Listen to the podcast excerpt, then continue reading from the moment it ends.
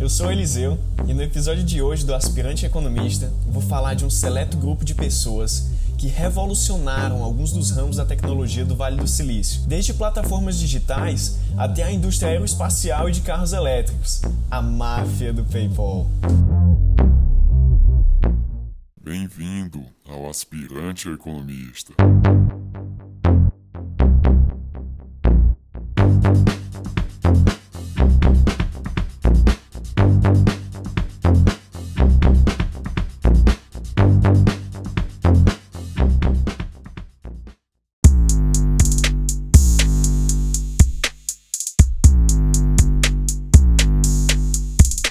Nossa história se passa no Vale do Silício, no ano de 1998, com Peter Thiel, Max Levitin e sua empresa Confinity.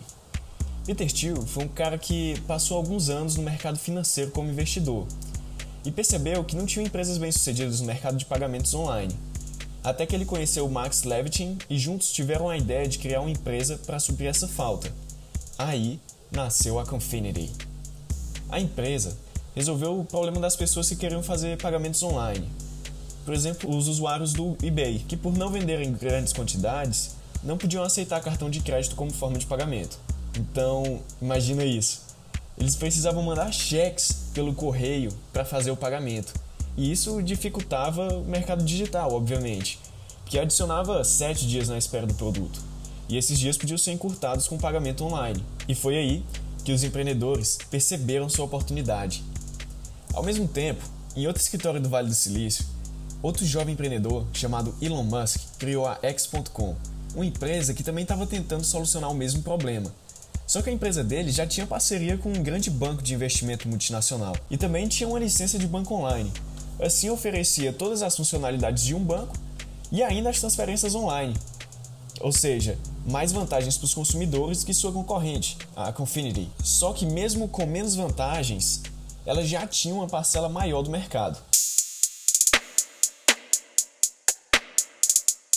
As empresas então começaram uma batalha, uma disputa cara e exaustiva.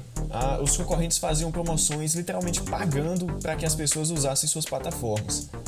Eram pequenos valores, como 20 dólares para as pessoas que fossem usuários e 10 para cada amigo que elas convencessem a usar. Só que esses valores atingiam somas grandes, por serem para todos os usuários. E juntando isso ao dinheiro perdido no combate com os hackers, as duas companhias estavam gastando rios de dinheiro na competição. Então os dois grupos, depois de um momento de reflexão, decidiram unir suas forças para transformar suas empresas no PayPal.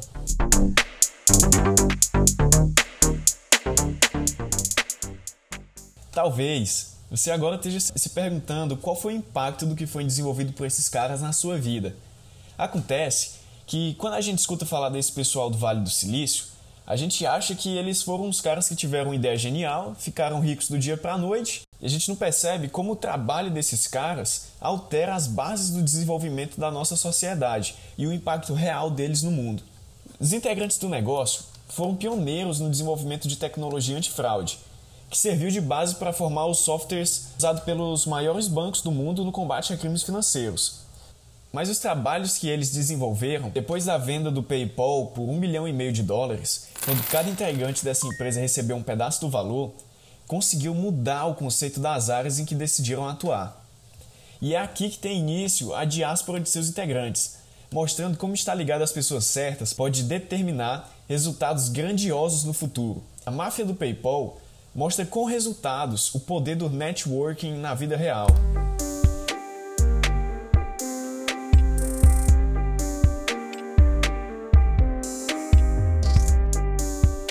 Então, hoje eu vou falar de cinco empresas criadas por jovens que trabalhavam juntos no PayPal e algumas curiosidades sobre seus fundadores.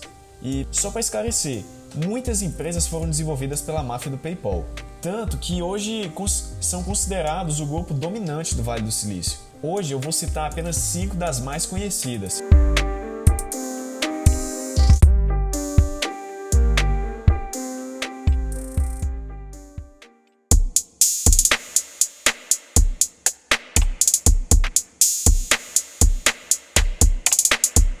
Primeiramente, eu vou falar de três rapazes que talvez você não conheça eles pelo nome, que é o Steven Chen, o Chad Hurley e o Jawed Karim. É um, um é chinês, um é americano e um é alemão. E aí, como eu disse, talvez você não conheça eles pelo nome, mas eu tenho certeza que você já acessou o negócio deles essa semana.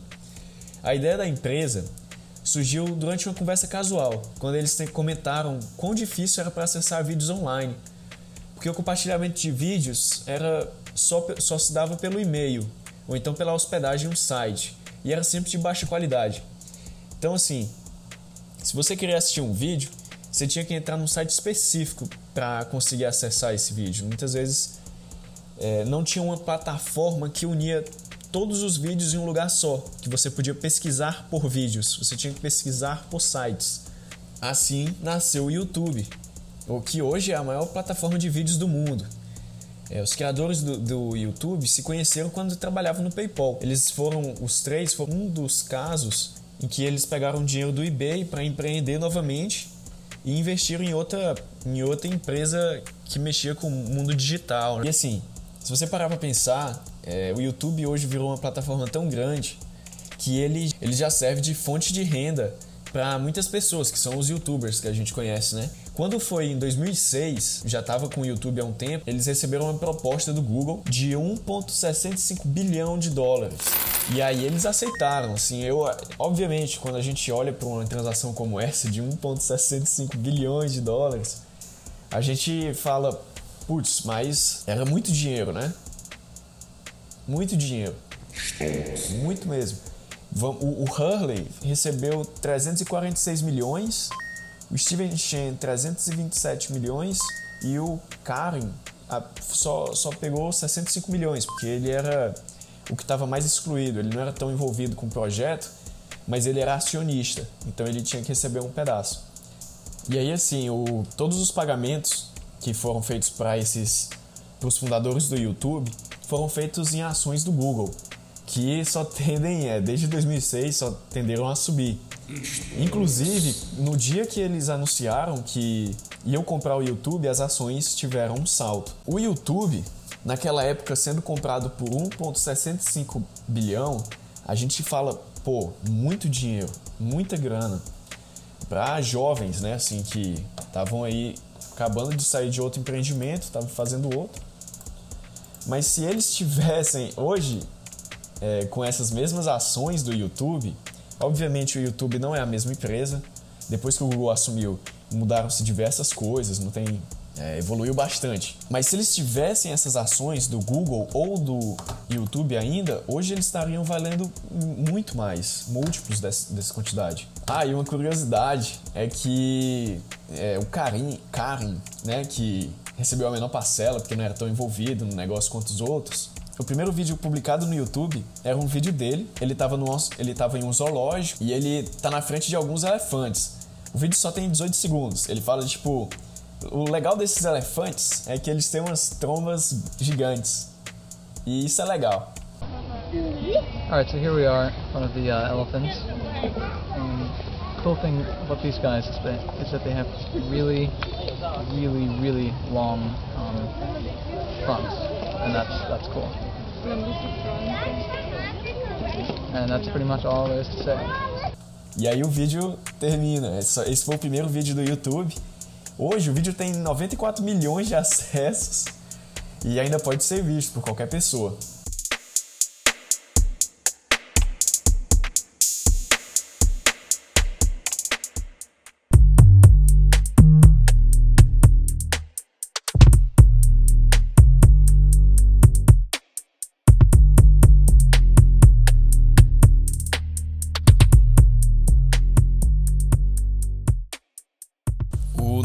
Segundo nome na lista é da Palantir Technologies, que é uma empresa fundada por Peter Thiel, que a gente já tinha falado sobre ele no início, né? Que foi um dos cofundadores lá do PayPal, da Confinity e tudo mais. O Peter Thiel nasceu na Alemanha, morou na Namíbia e se formou nos Estados Unidos.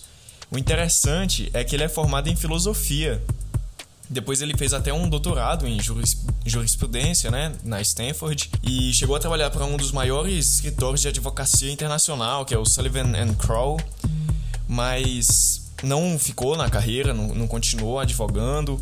Assim que ele parou com a carreira na advocacia, ele criou alguns fundos de investimento de alto risco, né? Que ele foi o, assim, os mais conhecidos, né? É o Clarion Capital e o Vala Ventures.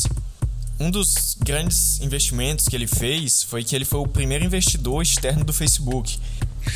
E ele aplicou 500 mil dólares no Facebook, quando ele, ele tinha muita fé no crescimento do Facebook, que foi muito bem é, retribuído. Assim, o dinheiro dele se multiplicou bastante com esse investimento.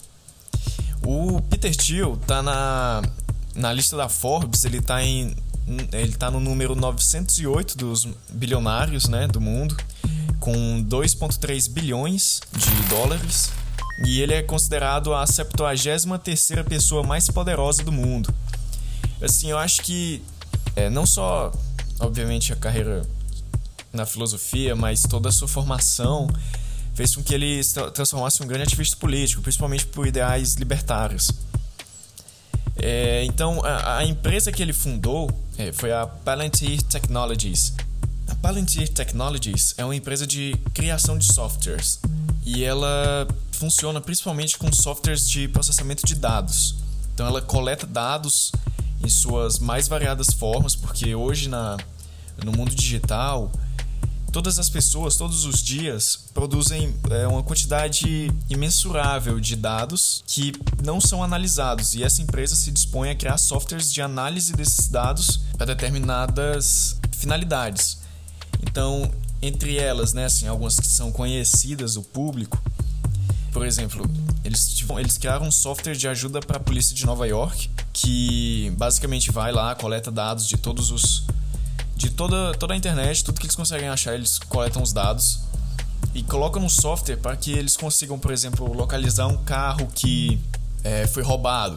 Aí eles conseguem é, fazer um conglomerado de dados, transformar esses dados em informações para que os policiais possam é, investigar de forma mais rápida né, e prática essa, esses dados. Fora a polícia de Nova York, eles também ajudaram a melhorar a vida de fazendeiros em três continentes, que foi eles analisavam os dados, viam quais os fazendeiros que estavam abaixo da linha da pobreza e mandavam esses dados para os governos para praticarem polícias de subsistência com esses fazendeiros. E, mas o seu principal, assim, ela é muito conhecida porque ela trabalha com o governo americano. Tanto que a CIA, né, ela investiu 2 milhões na criação, né? O Peter Thiel investiu 30 milhões e a CIA investiu 2 milhões na criação da Palantir Technologies. Existem até rumores né, que a, essa empresa ajudou na, na captura do Osama Bin Laden. Essa empresa, por conta que ela tem acesso a tantos dados, ela basicamente tem essa equipe especializada em é, busca de dados, interpretação e conversão de dados para a forma de análise é, de uma forma que os humanos consigam analisar ela tem atuado em áreas muito diversas. E, e ela é uma empresa muito interessante, assim. Nem todo mundo conhece que existe esse tipo de empresa rodando aí, né? Um dos trabalhos mais recentes que ela tem feito, que agora nessa época de quarentena, coronavírus, ela tem é, coletado muitos dados para dar para os órgãos responsáveis que estão combatendo a pandemia. Então ela vai lá, coleta dados geográficos, dados é, das pessoas, dos sintomas, de tudo que ela pode coletar dado, ela coleta e dá para os órgãos de saúde para que eles é, tomem as decisões a partir desses dados, dessas informações, tomem as melhores decisões para o combate da pandemia. Ela tem sido atuante nessa área. E às vezes ela chega a se envolver com alguns. É, algumas polêmicas, né? Como em 2019 ela se envolveu com uma polêmica da ICE, ICE que é a, é Departamento de Imigração dos Estados Unidos, né? Estavam basicamente descobrindo é, imigrantes ilegais e tal, e tava passando isso pro governo. E assim, essa empresa, ela é assim como o Peter Thiel, que foi um dos seus fundadores, ela apoia muito o governo, o governo estadunidense, né?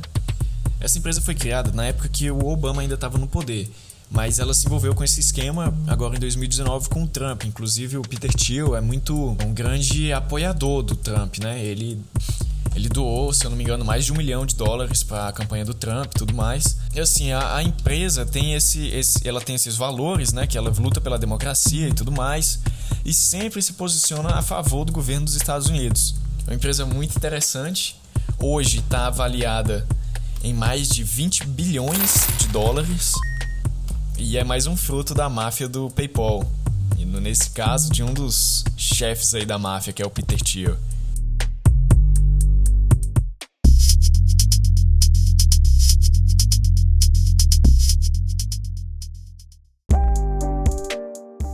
Número 3.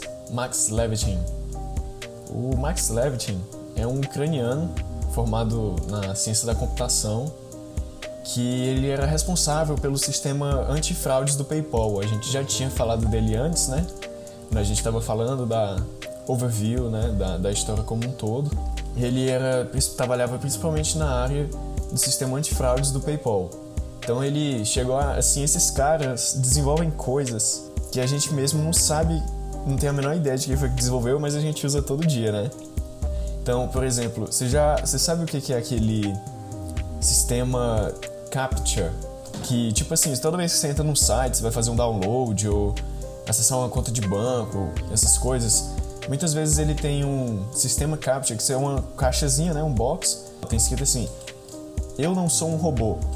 Aí você clica e aí ele tipo carrega e verifica, né? Então, aquilo ali foi desenvolvido, o Levitin desenvolveu uma versão inicial desse sistema quando ele estava lá no sistema de fraude do PayPal, né?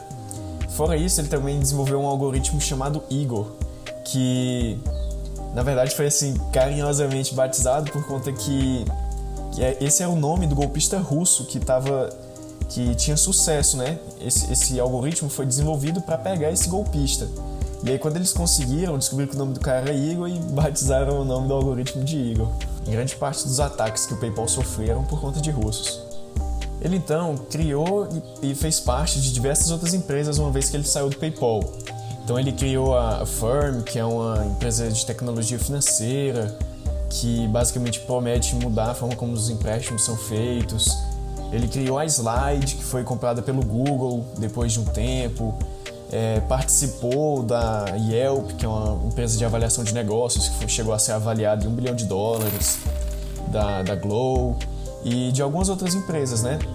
Ele chegou a ser diretor do Yahoo, parte, é, um participante da diretoria do Yahoo, né? Para ser mais específico. Só que, pelo menos assim, para mim, o que eu acho mais interessante do Levitin é, é que, como ele é especialista em criptografia, é, na segurança, né, de, dos sistemas antifraudes do PayPal, cara contribuiu bastante mesmo para hoje o que a gente tem de proteção contra crime financeiro. Então, assim, para mim essa é uma grande contribuição dele aí para a humanidade em si. Então, se hoje você usa qualquer conta de banco digital ou faz transferências pela internet, em alguma medida isso se deve ao esforço desse cara.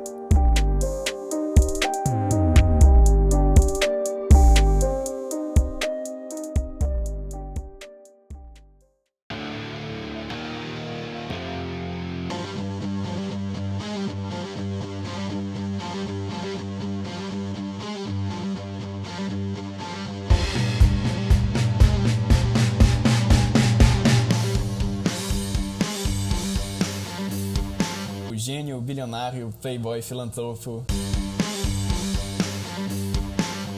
Praticamente o homem de ferro da vida real. O próximo nome da lista, e provavelmente o mais conhecido, é o Elon Musk, com uma fortuna avaliada em 36,5 bilhões de dólares. Esse sul-africano que morou no Canadá e é, hoje vive e atua nos Estados Unidos. É considerado um dos chefes da máfia do PayPal.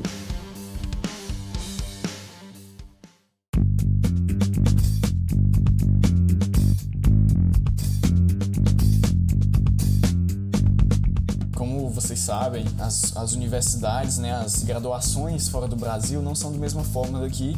Então ele teve um bacharelado em Física e Economia e começou um PhD em física, mas largou para criar suas empresas. Eu vou falar só das duas principais dele, que é a Tesla e a SpaceX. Basicamente, a Tesla revolucionou o mercado dos carros elétricos, porque eles queriam fazer carros elétricos que não fossem mais chatos, mas que fossem esportivos, né? Ele dizia que Antigamente, a visão do carro elétrico era praticamente a visão de um carro de golfe. Não tinha nem um pouco de sex appeal, assim. Ele não era atraente, era só um, um carro elétrico, assim, basicamente. Então ele criou a Tesla, que hoje é um dos carros assim, favoritos ali do Vale do Silício. Tem os ricos que querem ser ambientalistas, compram um carro, tem só os que são entusiastas da tecnologia, porque assim, os carros da Tesla tem muito tecnologia equipada neles. Eles têm é, sensor de batida, o carro freia antes de bater. Inclusive, se você pesquisar na internet, tem diversos vídeos de gente sendo salva pelo, pelos equipamentos da Tesla, né? Eles às vezes acham até que foram eles que desviaram, mas é só a Tesla, o próprio, o próprio piloto automático que ele toma de conta da, do controle do carro e desvia o carro da, da, do outro carro, freia o carro, acelera o carro. É interessante. Eu realmente recomendo que vocês pesquisem. É muito massa de assistir os vídeos. E a outra companhia é a SpaceX, que é uma empresa de sistemas aeroespaciais. O que a SpaceX fez foi basicamente pegar alguns dos papéis que eram desempenhados pela NASA, que é uma empresa pública, né, uma companhia pública, e desenvolveu tecnologia para que essas funções fossem feitas de maneira, de modo muito mais barato e rentável por conta que é uma empresa privada. Basicamente é isso. Na história da SpaceX, ela teve alguns, algumas falhas, né? No começo eles fizeram três lançamentos que falharam seguidamente. Três dos foguetes da SpaceX explodiram no lançamento. E só foi no quarto que ela conseguiu realmente fazer um lançamento de um foguete com sucesso, né? E por conta disso, foi até é, fecharam um contrato com a NASA de um bilhão de dólares para fazer os, os, lançamentos de satélites e tudo mais, porque obviamente era mais rentável para tanto para a NASA, né, fazer era rentável para a NASA fazer com a SpaceX que era mais barato do que ela mesma lançar.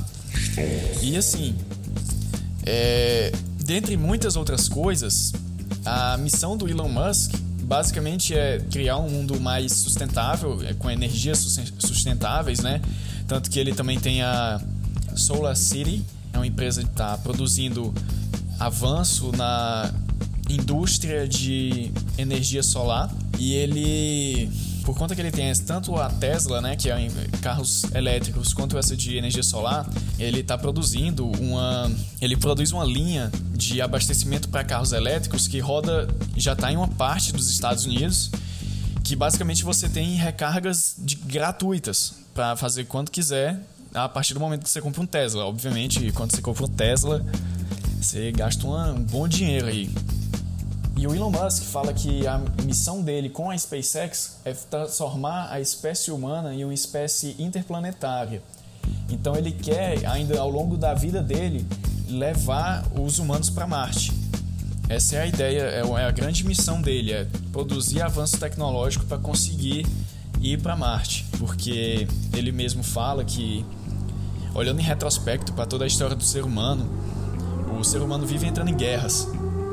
E como ele vive entrando em guerras, é, e hoje a gente já tem equipamento nuclear, não é de se assim, não é de grande dúvida que uma hora a nossa sociedade pode se autodestruir.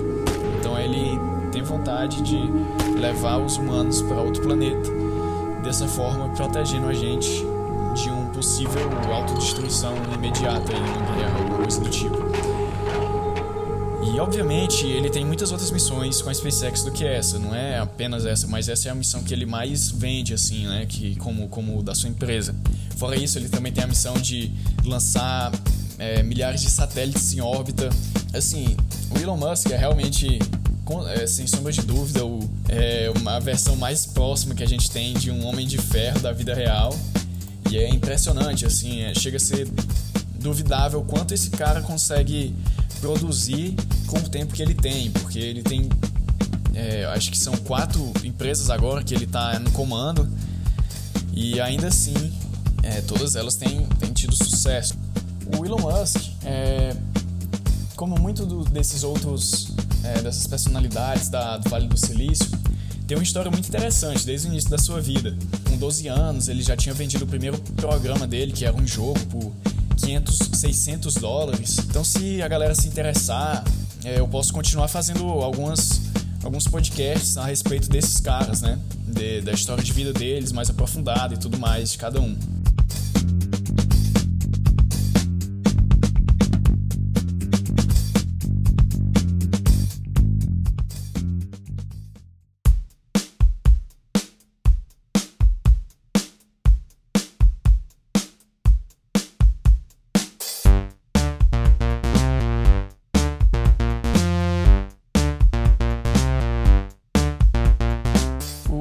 Da nossa lista criou uma empresa que você provavelmente já ouviu o nome, mas talvez você nunca tenha utilizado. O nome dele é Reid Hoffman e ele criou a maior empresa, aplicativo, site, a maior rede social de empregos do mundo, que é o LinkedIn. O fundador dessa empresa, que foi vendida por 26,2 bilhões de dólares para a Microsoft, é, no, no, início da vida, na verdade, nem pensava em ser é, empreendedor. Na verdade, ele acreditava que ia ser um grande acadêmico, um acadêmico de respeito. Ele se formou em uma licenciatura em Sistemas Simbólicos e Ciência Cognitiva pela, pela Universidade de Stanford e teve um mestrado, fez um mestrado em filosofia na Oxford. É, depois que ele passou pela Apple e pelo PayPal, ele acabou mudando completamente o rumo da vida e decidiu que ia ser empreendedor, tanto que ele investiu em diversos outros negócios. E você lembra que o Peter Thiel, um dos nomes é, passados da lista, ele tinha, foi o primeiro investidor externo do Facebook? Então, quem arrumou o encontro do Peter Thiel com o Mark Zuckerberg foi o Reid Hoffman, que também, depois que o Peter Thiel investiu, ele chegou a investir também no, no Facebook e em diversas outras empresas, como o Airbnb, que é a empresa né, que você pode alugar cômodos, é, você pode tanto ir para um lugar e alugar cômodos, quanto você pode alugar um cômodo da sua, da sua casa para alguém, que tem crescido bastante, mas que agora com o coronavírus né, tem tido um impacto forte aí. Ele também criou, fora o LinkedIn, uma outra empresa que é a Zynga, que é uma desenvolvedora de jogos, principalmente jogos para redes sociais, tipo Facebook, então, assim, se você já jogou, por exemplo, Farmville, você jogou um jogo da Zynga, que é um jogo dele, que ele que foi o desenvolvedor. Ah, e ele é um dos e ele é um dos bilionários que saiu do PayPal. E hoje sua fortuna é avaliada em 1.9 bilhão de dólares, quase 2 bilhões.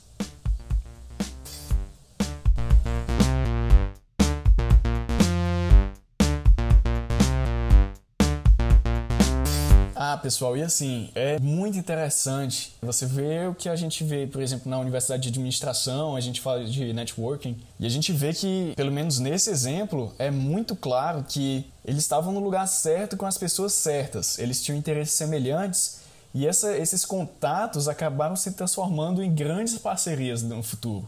O Luke Nozak, que também é um dos bilionários do, do PayPal, eu não falei, não abrangi muito dele aqui no podcast, porque tinha que dar preferência por alguns, né? Eu não podia citar todos, mas ele foi um dos bilionários do, do PayPal. Ele foi o primeiro investidor na SpaceX, que é a empresa do Elon Musk de exploração aeroespacial. Então, assim, esses caras é, mostram tanto que às vezes você ter contato com essas pessoas, né? Tá em um ambiente de pessoas de alta, alta, alta produtividade, faz com que você abra muitas portas para o futuro e consiga explorar diversos caminhos que antes não seriam possíveis sozinhos. Então, galera, se você se interessa por esse, por esse tema e tem vontade de se aprofundar nele, eu trouxe aqui algumas recomendações de livros que, que são sobre esse tema e se você curte, você vai é, digerir esses livros rapidão, velho. Você vai comer os livros. É, o primeiro é a biografia do Elon Musk, que é feita pelo Ashley Vance, que esse cara passou muito tempo tentando fazer, né, para começar a fazer a, a, biografia dele. Ele foi recusado algumas vezes pelo Musk, mas depois de muito insistir, ele aceitou, fez, fizeram diversas entrevistas e ele escreve sobre o Musk, né? Tem um livro Zero to One, que é do Peter Thiel, que é um dos caras que foi cofundador do PayPal, né? Tava lá dentro. E tem outro livro que também é de um dos fundadores lá do PayPal, que é o The PayPal Wars, Guerra do PayPal. É, o, o, autor é o Eric Jackson e é tudo é, envolvendo esse assunto, né, do PayPal, do Vale do Silício. Para quem, para quem, para quem curte esse assunto, são ótimos livros aí para você se aprofundar no tema.